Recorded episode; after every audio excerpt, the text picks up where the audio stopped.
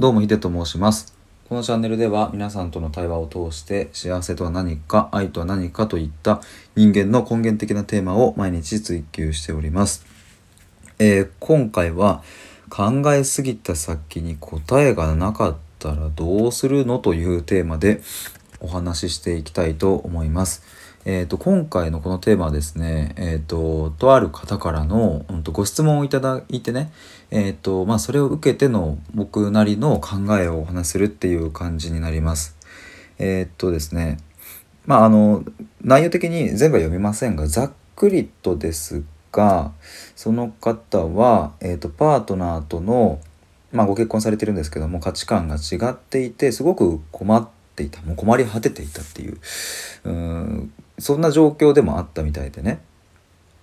でえっ、とまあ今もその状況が、まあ、全て改善されたとかっていうわけではないとは思うんですけれども、えーその方はですねえーとまあそういうふうに価値観の違いを、うんキャッチするっていうすごく繊細な方なんでね、えー、と考えはするけれどもこう深掘りをこうしていってね深掘りをしていくけれどもその掘った先に、うん、結論がこう見出せなくて終わってしまうっていうことがあるみたいで、まあ、そういう時にはじゃあどうしたらいいのかっていうことがちょっとわからないからうんとご意見あればちょっとお話ししてほしいっていうことはあのありがたいことにねあのご質問いただきました。で、えーっとそう考えた先にこうどうしようもならないことってね多分ありますよね。それは、うん、例えばじゃあこのケースで言えばパートナーが、うん、全然こうね寄り添ってくれないとか、うん、こっちはね一生懸命一生懸命こう対話をしようとしているのに全然聞く耳を持ってくれないとかでそうするとね自分でこう考えて考えて何とかしようと思うんだけど結局うんなんかこう有効な手段はないみたいな感じになってしまってそうするともう行き止まりみたいな感じになっちゃいますよね。まあこういうケースっていうのは、えー、と夫婦関係だけではなくてね、えー、とそれこそ、まあ、彼氏彼女ってカップルでカップルでもあるかもしれないし親子関係でもあるかもしれないし会社でもあるかもしれないですよね。でこういううんケースにおいてはじゃあ一体どうすればいいのかっていうところなんですけれどもうんとちょっと思うことをうんと順番に話していきたいと思います。うんとそうだなまずはこれはですね本当に本当に本当に本当にすごく大事なんですけれどもうんとでいてねまあみんなが思い浮かぶようなことだと思うんですが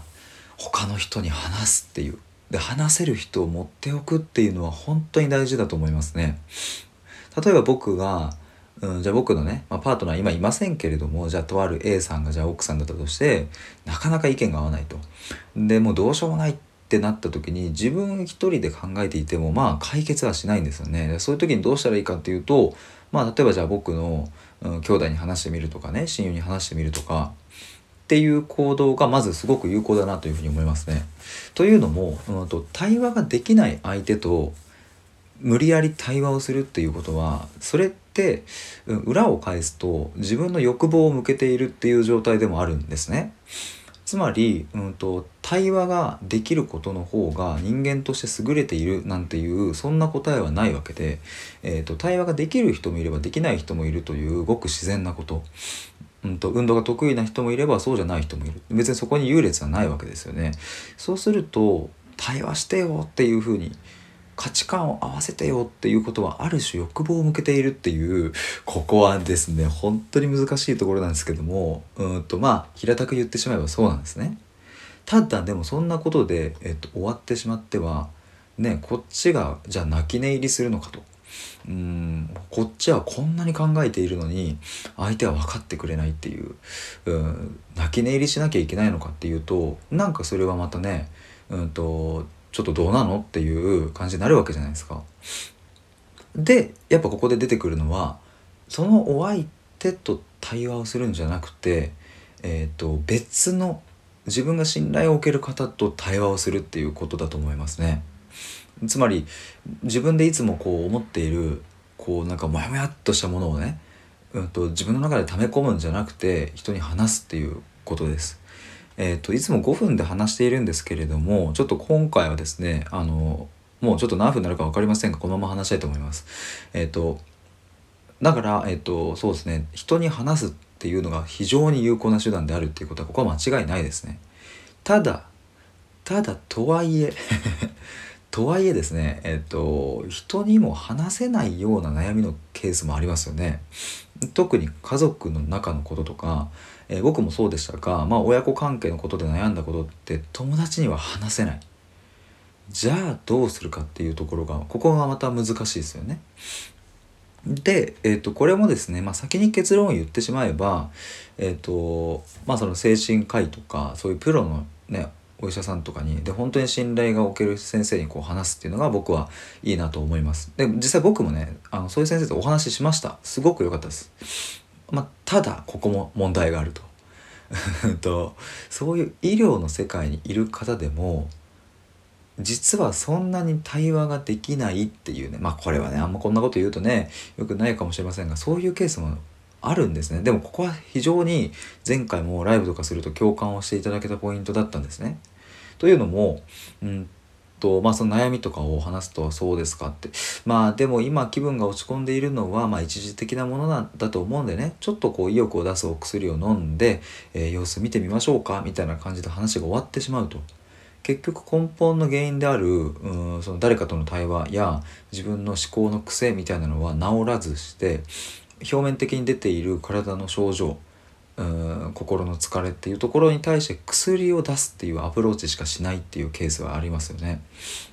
薬を僕は否定しているわけでは全くありませんがうんその原因となっている根本の問題を見ずしての薬ただ薬を出すっていうのはちょっとどうなのとかって思ったりするわけです。まあそうするとうんじゃあ家族にも話せないお医者さんにもなかなかうまく伝わらないさてどうする困ったものかということですよね。えっとそして次出てくるのはやっぱり紙に書き出すとかなんですね。今の不安な感情を書き出すと。これはでも結構これも有効な手段だなというふうに思いますね。で僕はあんまりこう紙をねこういちいちこう準備して書くっていうのがちょっと面倒くさがりなもんでできなかったから何をしていたかっていうと,、えーと自分の LINE, LINE でねえっと、自分一人の LINE グループを作ってそこに、うん、思ったこと適当にバーって書くみたいなことはやったりしたことはあります。まあそういうこととかまあでも紙に書いたこともありますがやっぱりそうすると感情はすごく整理されるっていうかうんまあそんな感覚を味わえるっていうかうん心は楽になるっていうのはありますね。ただこれも整理はできるけどもうん、その自分の頭の中にある机の上は整理整頓はできるけどもそこの机の上に広がっている雑多なものはなくならないですよね。整理はできてもやっぱ置いてあるんですよ。不安な気持ちとか明日どうなるんだろうとか将来はとかね過去のあの時っていう気持ちは置いてある状態なんですよね。じゃあどうすればいいんだっていう。まあぶっちゃけで言うとですねこれに対する答えはないんじゃないかなって思います。これは何も悲観しろっていうことではなくてでもそれが人生なんだなっていうことを僕は最近思うようになりました。答えはないしどうなるかわからない。でもだからこそ僕は考えることをやめられないし考えることを突き詰めていくっていうところにある種の面白さや遊びの感覚を感じています。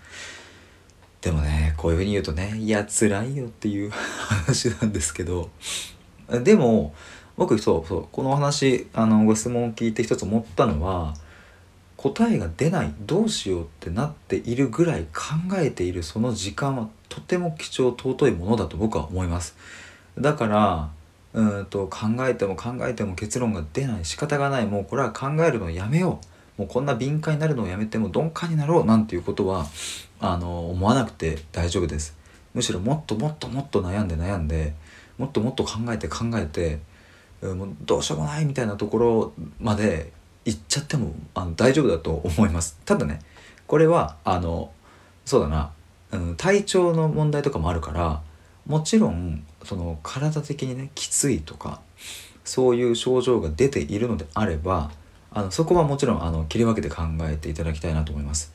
僕は医者ではないんでねそういうとこで言うとあのお薬も出せないからうん本当につ辛いっていうことであればあのもちろんそこはすぐに病院に行くっていうことは絶対にしていただきたいなと思います。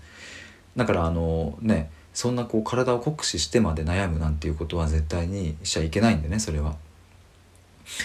うんそこはちょっとあの線引きを持っていただきたいなということは思いますが。まあまああの最後になりますけれどもあのまあ、僕自身もね、あのここならの電話相談とかっていうのをこう解説したのってやっぱりそういう誰にも話せないっていう方のお話を聞き聞きたいっていうかねなんだろうななんかそこに対しての僕のこうふつふつとした怒りみたいなのがあってなんかやばい長くなっちゃいますね。すみませんね。怒りっていうのはうんと僕自身がずっと幼少期から誰にも話せなかったそのモヤモヤ感とか勇気を出してそういう心療内科に行った時に軽くあしらわれてしまったモヤモヤ感とかそういうのが全部こうなんか怒りというか使命感というかね勝手に感じているんですけどもそういうのがあるからどうしようってで僕もでもこの年になってね急に心療内科になれるなんかそういう先生になれるような大学に行けるわけでもないからどうしようかなと思ったらまあ今はこういうふうに発達している社会だから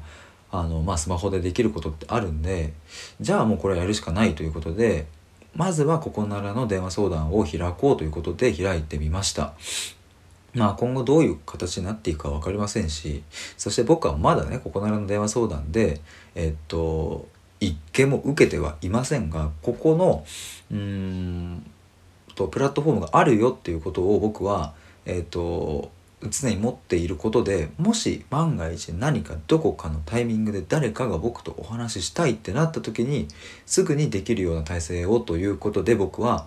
うん、それを作りました。だからそうだなあのなんかねモヤモヤっとするものを、まあ、僕も今でも感じていますが、まあ、話せる場所っていうのはねもしないってなればね僕はいつでも話しますし、えー、まあそれこそあのスタイフのコラボライブとかもねあのまあライブになっちゃうとね話せること限られてきますけどもあの全然そういう場所でも話しますしあのまあいつでもご連絡いただければというふうに思います。ということで今回はテーマは何でしたっけね？そうだ考えすぎた先に結論がなかったらどうするの？というそんなテーマでお話ししてきました。えっ、ー、と対話で思考を深めるラジオでは随時、えー、対話のコラボをしたいという方を募集しております。えー、またですね先ほどお伝えしたここならの電話相談も、ん、とプロフィール欄または概要欄から、えー、と見ていただけると分かると思います。はいということでちょっと今回は、えー、長編になりましたがこれが僕の今の段階における率直な気持ちという考えということです。はい。えー、こんな感じであのご質問いただければあの、まあ、僕なりの答えというかね考えっていうのは、まあ、正面から向き合ってあの出したいなというふうに思いますので、えー、スタイフのレターやツイッターまたはインスタの DM などからご連絡いただければあの嬉しいです。僕もあのこういうふうにご連絡いただくと新しい気づきがこう自分の中でできるんでねそれは僕にとっても非常に非常にありがたいことなんで、えー、ぜひともお気軽にご連絡くださいということで以上です。